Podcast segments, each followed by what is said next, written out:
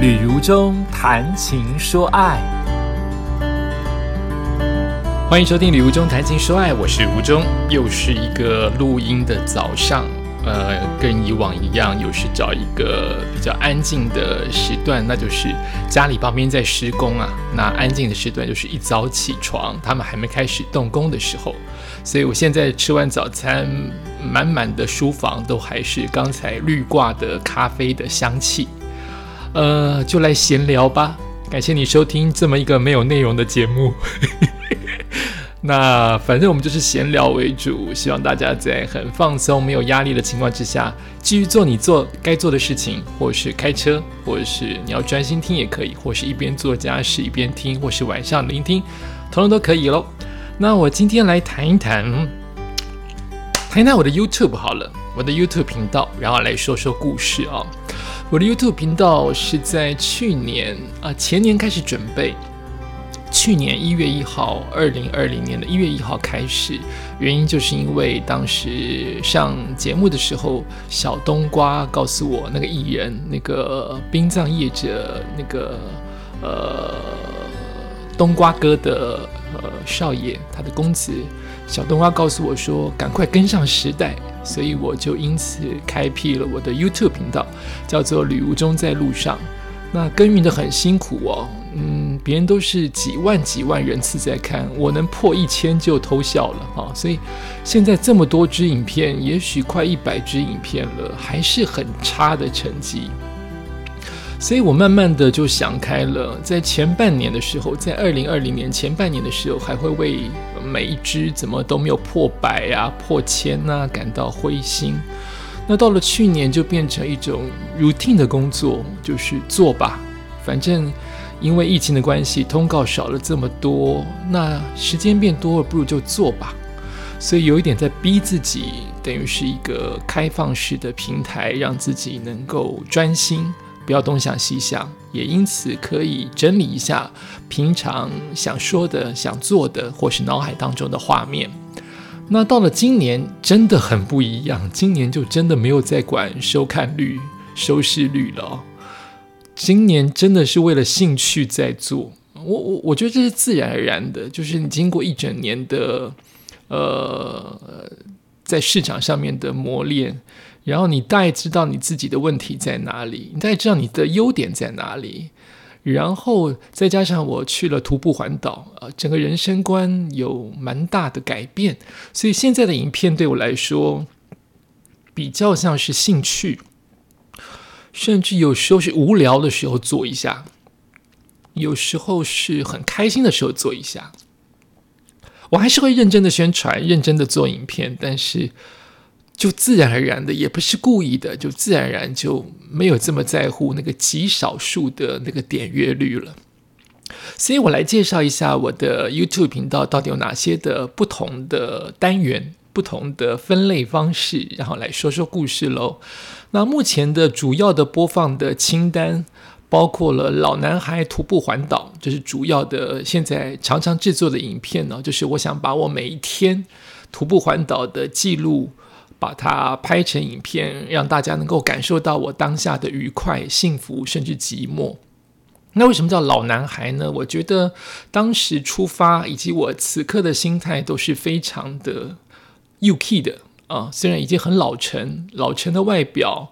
呃，在传播圈你也不不可能一直纯真下去，但是我心里有一块，或是有有一部分的写意，就是还是在那个学生时代的那个比较青涩的、比较害羞的自我。我做了这件事情是没有太多思考就去做，这这跟以前的成长岁月是很不一样的。以前都教我们要深思熟虑，但我却没有想太多，跨出了我的第一步。所以我称自己为男孩，但是因为身体变老了，所以叫老男孩徒步环岛。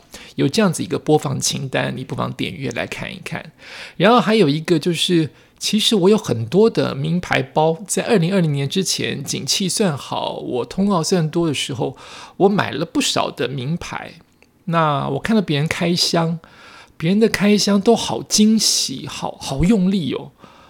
那我不是个富贵人家，可是名牌不就是一个包吗？不就是一条围巾、一件衣服、一双鞋吗？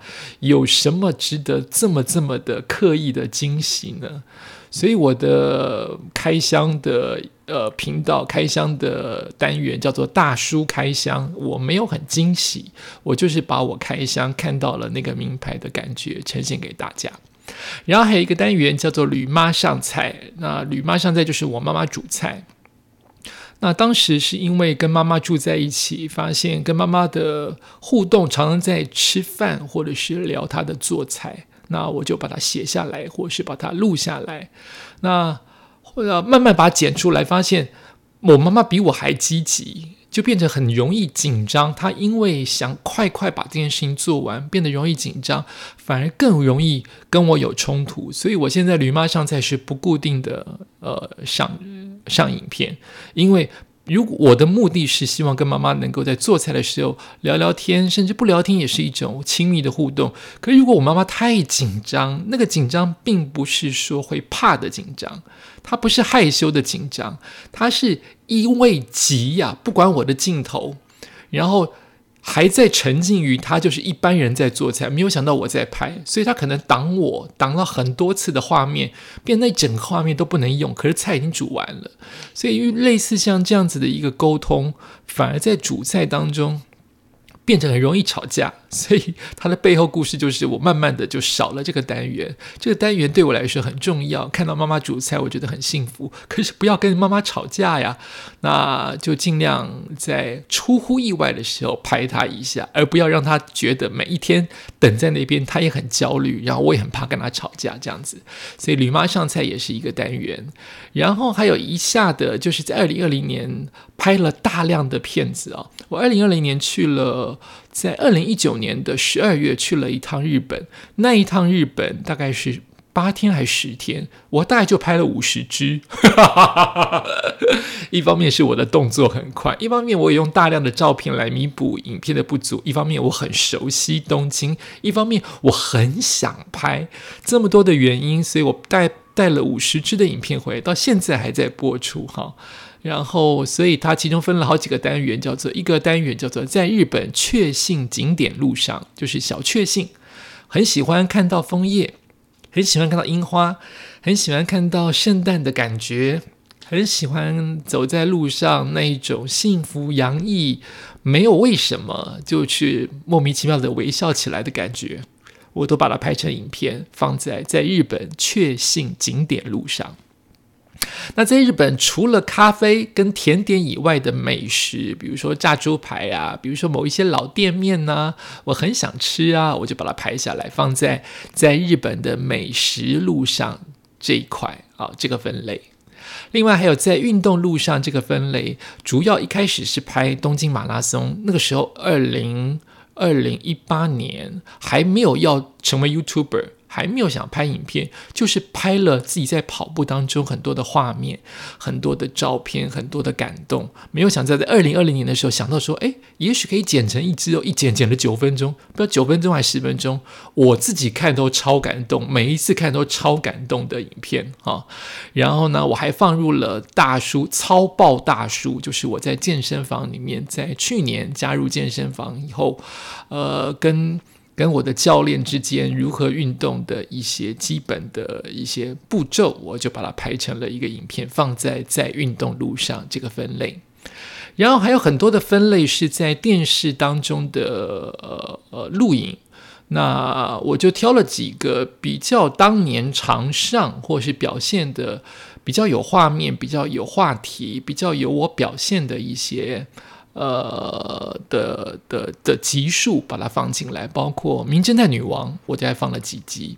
然后我以前主持过一个节目，是跟呃装潢、跟设计、跟豪宅有关系的节目，叫做《设计家》。我也把它放了一个分类，然后我近日啊近几年比较常上《命运好好玩》，我也把它放一个分类，然后我还放了大爱的节目，就是《人到中年》，那是我主持的，曾经获得呃金钟奖提名的一个节目，还有《同学好同学》这个。呃节目，我也把它做一个分类。那还有包括了来自星星的事，讲鬼故事，我也挑了几集，把它放在一个分类。还有单身行不行，我也放在一个分类。那其他呃，除了这几个节目上的几个呃，可能被我想到的或看到的节目，我就把它放在其他类。啊，在其他的节目通告放在分在一类里面，然后还有包括我可能在呃广告当中配音或是主持活动，那那个太难。太难抓到了，广告播就播出来了，或者是主持活动，大部分都是拍摄那个产品啊，不是拍摄主持人。但我或多或少有一些小小的画面，我就把它抓在活动的那一个分类当中。我我这样随便讲就讲了几个分类，一二三四五，我就讲了十五个分类了。那还有我我我总有十九个分类，也太厉害了哈。呃，我另外还有一个分类是在说故事的路上，就是我用声音的表情。抓一些画面跟照片，把它呈现出来，讲爸爸的故事，讲狗狗的故事，都放在在说故事的路上这个分类。那还有一个是在喜欢和兴趣的路上这个分类。那包括了可能哦，我看一下有什么哈，有点忘记了啊。包括可能在台湾的圣诞节呀，或者是一些预告啊，或者是很多人呃曾经问过我说。你在东京怎么买男生的衣服啊？我都把它放在这个分类哦，就是买衣服啊，或者是这是喜欢兴趣嘛，买衣服啊，或者是诶呃，有的又跳掉了，买衣服或者是哪里买哦等等的，我都放在这个分类里面。那最后的两大分类，一个就是在日本的咖啡厅跟甜点店，还有在台湾的咖啡厅跟甜点店。我在整个二零二零年，主要都是在拍日本的咖啡厅，跟啊，主要都是在呈现日本咖啡厅，因为我是二零一九年以前去拍的哈，都是在呈现剪出来日本的咖啡厅。那二零二零年，我大量的走了台北啊、高雄啊、嘉义也去了，桃园也去了啊，找了几家咖啡厅，也拍了快将近五十家的咖啡厅来做呈现。那因为疫情的关系，很多店。都倒了哦，希望疫情过后他们还能再起死回生，或者是有另外一个新的出发。不然我拍的咖啡店至少至少要通过我这一关嘛。它也许不是我心目当中的一百分，一定会有八十分啊。那当然希望这个咖啡店能够永续经营。对生活当中有很多的色彩，可以可以让大家来分享。你看，我一讲就讲了我的 YouTube 频道《旅途中在路上》就有十九个分类，所以一百支影片一定是有的啦，哈，可以到当做个电视节目来看都可以了。那我想挑出其中的几个分类当中重要的影片跟大家来做分享。第一个就是我刚才说到的是在运动路上这个分类，其中是东京马拉松啊，二零一八年东京马拉松到现在，东京已经要进行奥运了，真是不可思议！大家都觉得怎么可能？现在疫情这么严重啊，他们就是要办奥运啊，希望所有的选手都平安。东京马拉松二零一八年很难抽，一年比一年难抽，一年比一年贵，它的报名费非常的贵啊，但是还是很多人愿意去。你可能在我的节目当中，或者是在别人的评论当中，或多或少听过，它是世界重量级的马拉松，它真的很好玩。像我这个完全没有跑过全马的人，也做了一点点自我的训练之后，我的第一个全马就是献给了国外的东京马拉松，它很难抽。我大概在二零一五年知道了有东京马拉松这件事情，但是我并没有在意。我只看到了很多的影片都提到东京马拉松很好玩，它的好玩是整个城市几乎人潮没有断掉，在为你加油。我们看到台湾的马拉松，可能呃旁边围观的人的稀稀落落，有些可能在台北的马拉松根本没有任何人加油。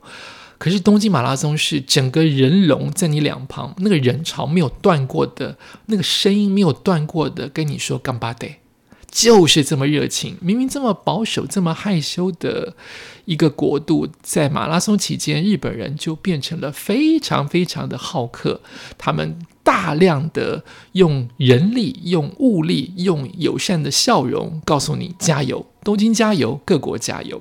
所以我在二零一六年开始想说。也许我也可以来抽抽看。他在抽啊很难抽啊，中奖几率我记得是八趴到十一趴，全世界的人都来报名，可能是几百万吧，应该是有百万人来报名吧，可是只有那一万人来参加呀，所以他的中奖率是非常低的。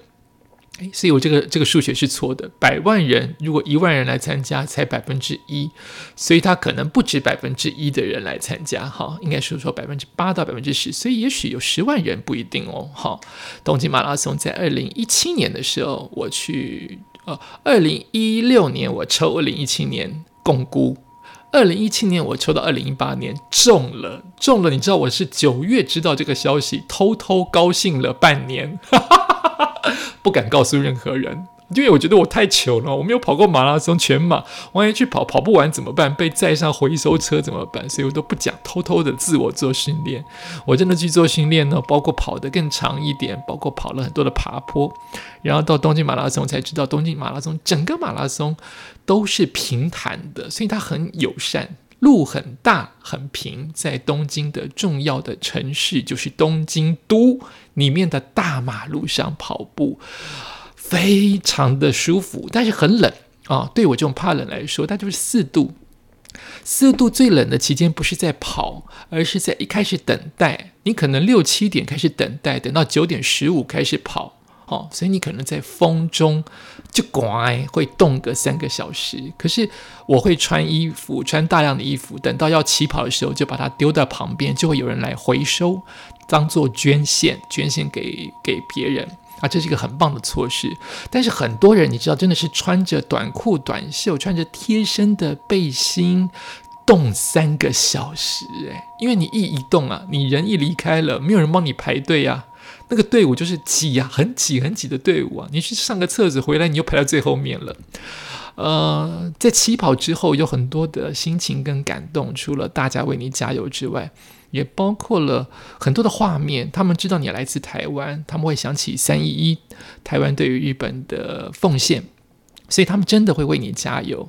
那当地的台湾人也会为你加油。然后当地有很多的工作人员、义工、志工，好比我看到很多的宝矿力啊，这个品牌它是分水给我、分运动饮料给我们的品牌的工作人员。即使饮料都分完了，即使我们跑到后面，可能跑跑快的人，可能跑五小时，对不起，跑四小时、五小时的人，他们可能下午两三点就跑完。我们这种跑很慢的，跑到四五点跑完。那水呀，工作人员可能两三点的时候就已经开始收工了。大工作人员。都留下来，留下来跟你说干巴的，一说说七小时，哎，真的令人感动。我也看到了，呃，有一对姐弟吧，他们长得非常像，我觉得是姐弟，应该不是情侣啊。他们带着台湾的旗帜，然后。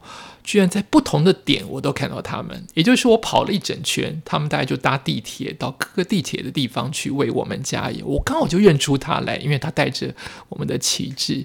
那像这样子的画面跟这样子的感动是很多很多的在东京出现。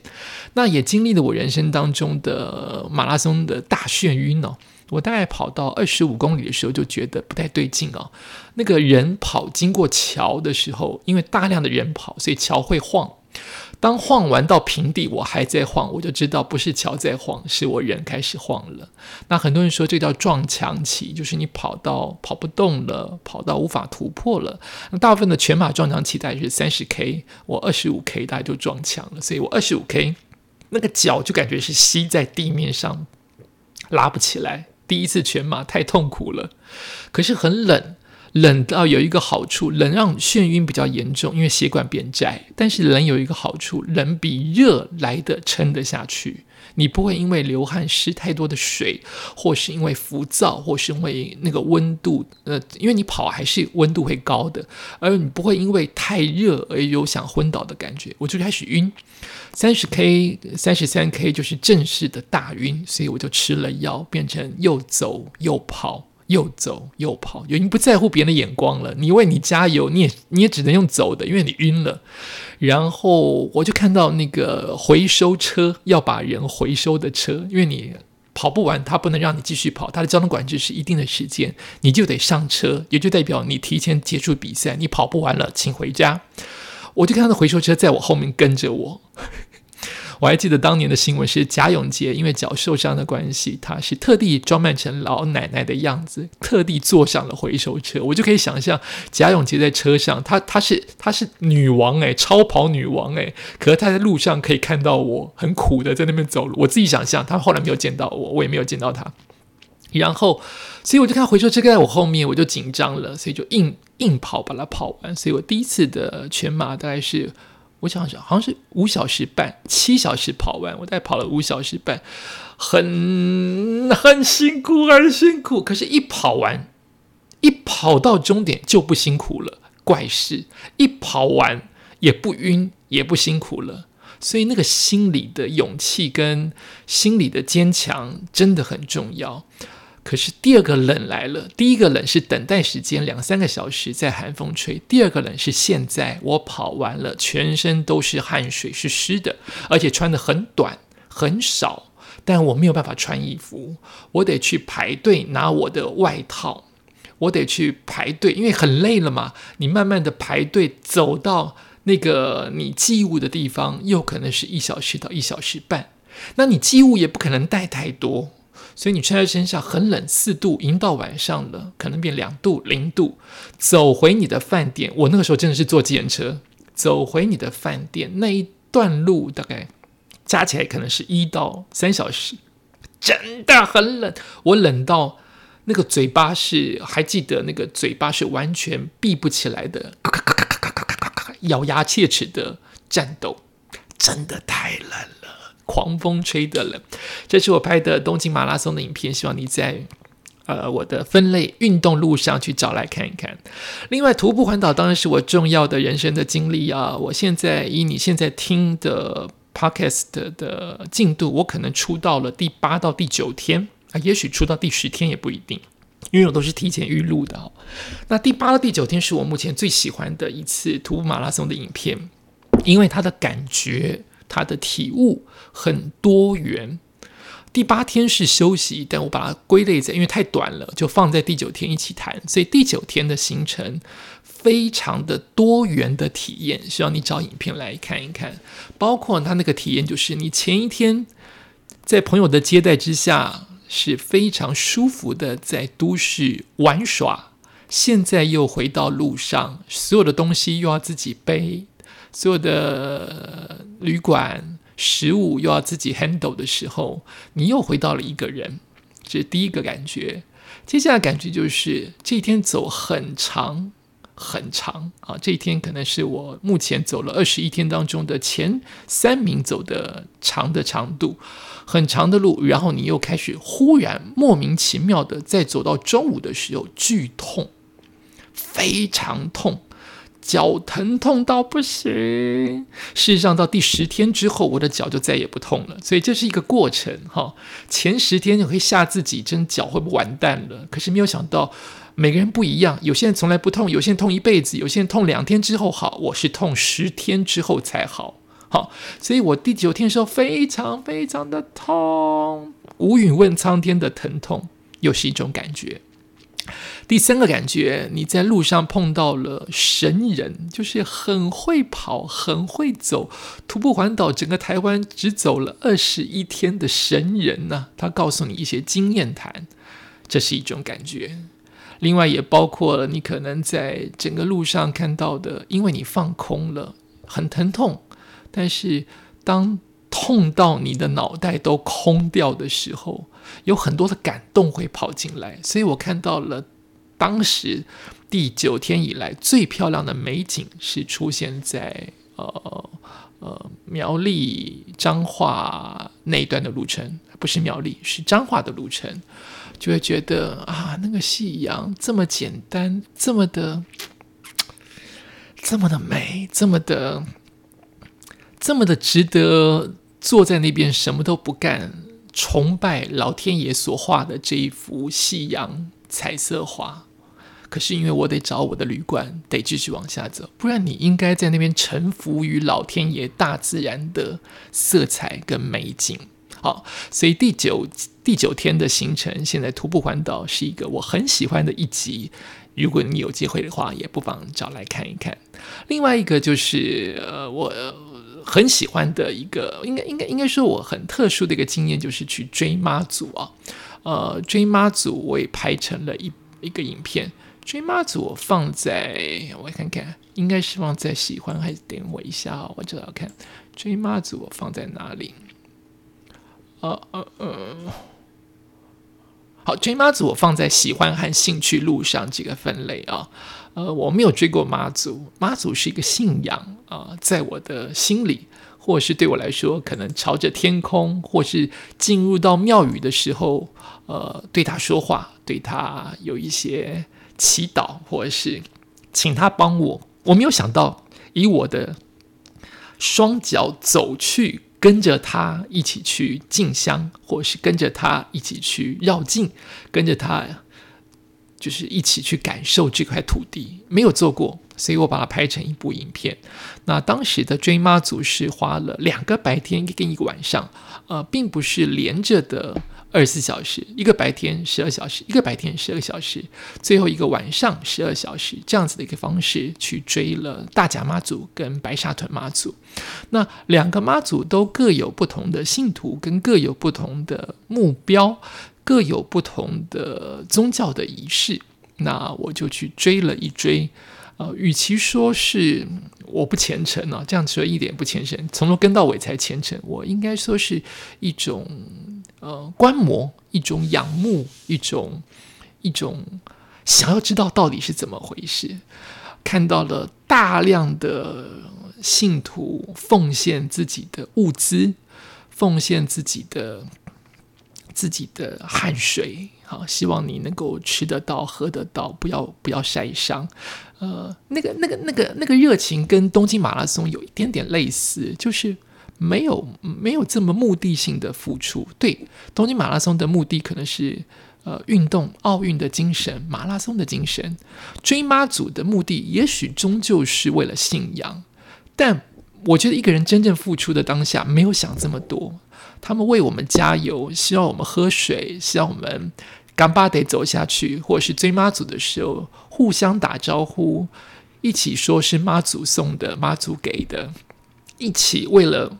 为了荣耀妈祖走的那一段路，没有这么多的目的性，应该就是一种幸福，一种热情，一种心中的肯定，一种心中的有把握。所以当下追妈祖的时候，呃，那个心情又跟徒步环岛不一样，那个心情就是觉得好好新鲜哦，好多事情好新鲜。因为徒步环岛我是一个人嘛，追妈祖是这么多人围绕着。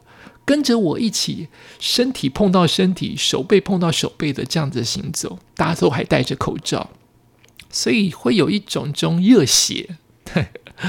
呃，徒步环岛的热血，可能是你在烈日之下一个人撑过去。那这个妈祖的追妈祖的热血，是一种一种同心协力，大家一起做这件事，大家一起来。跟着妈祖做善事的这种心情，又是完全不同的。那在白天跟晚上又是截然不同。白天有大量的人、车、音响、食物，到了晚上安静，人潮三三两两，然后进入到一个一个的庙宇。吃完了，继续往前走，非常的疲倦，毕竟是深夜嘛，并且半夜一两点、三点、四点熬夜，应该是睡眠的时间。你身体非常的疲累，但是心情却很宁静。所以我想，明年有机会，我还是要再去呃追马祖。我尤其喜欢晚上的那一刻时光，非常非常的平和。很累，很累了，但是。你心里当中是放下一切的平静。那我把这一切都拍在呃这个追妈组的这个影片，它放在我的 YouTube 频道当中，就是喜欢和兴趣路上。呃，自己拍都已经拍了一百支了吧，然后还有各式各样的录影的画面，都在我的旅途中在路上。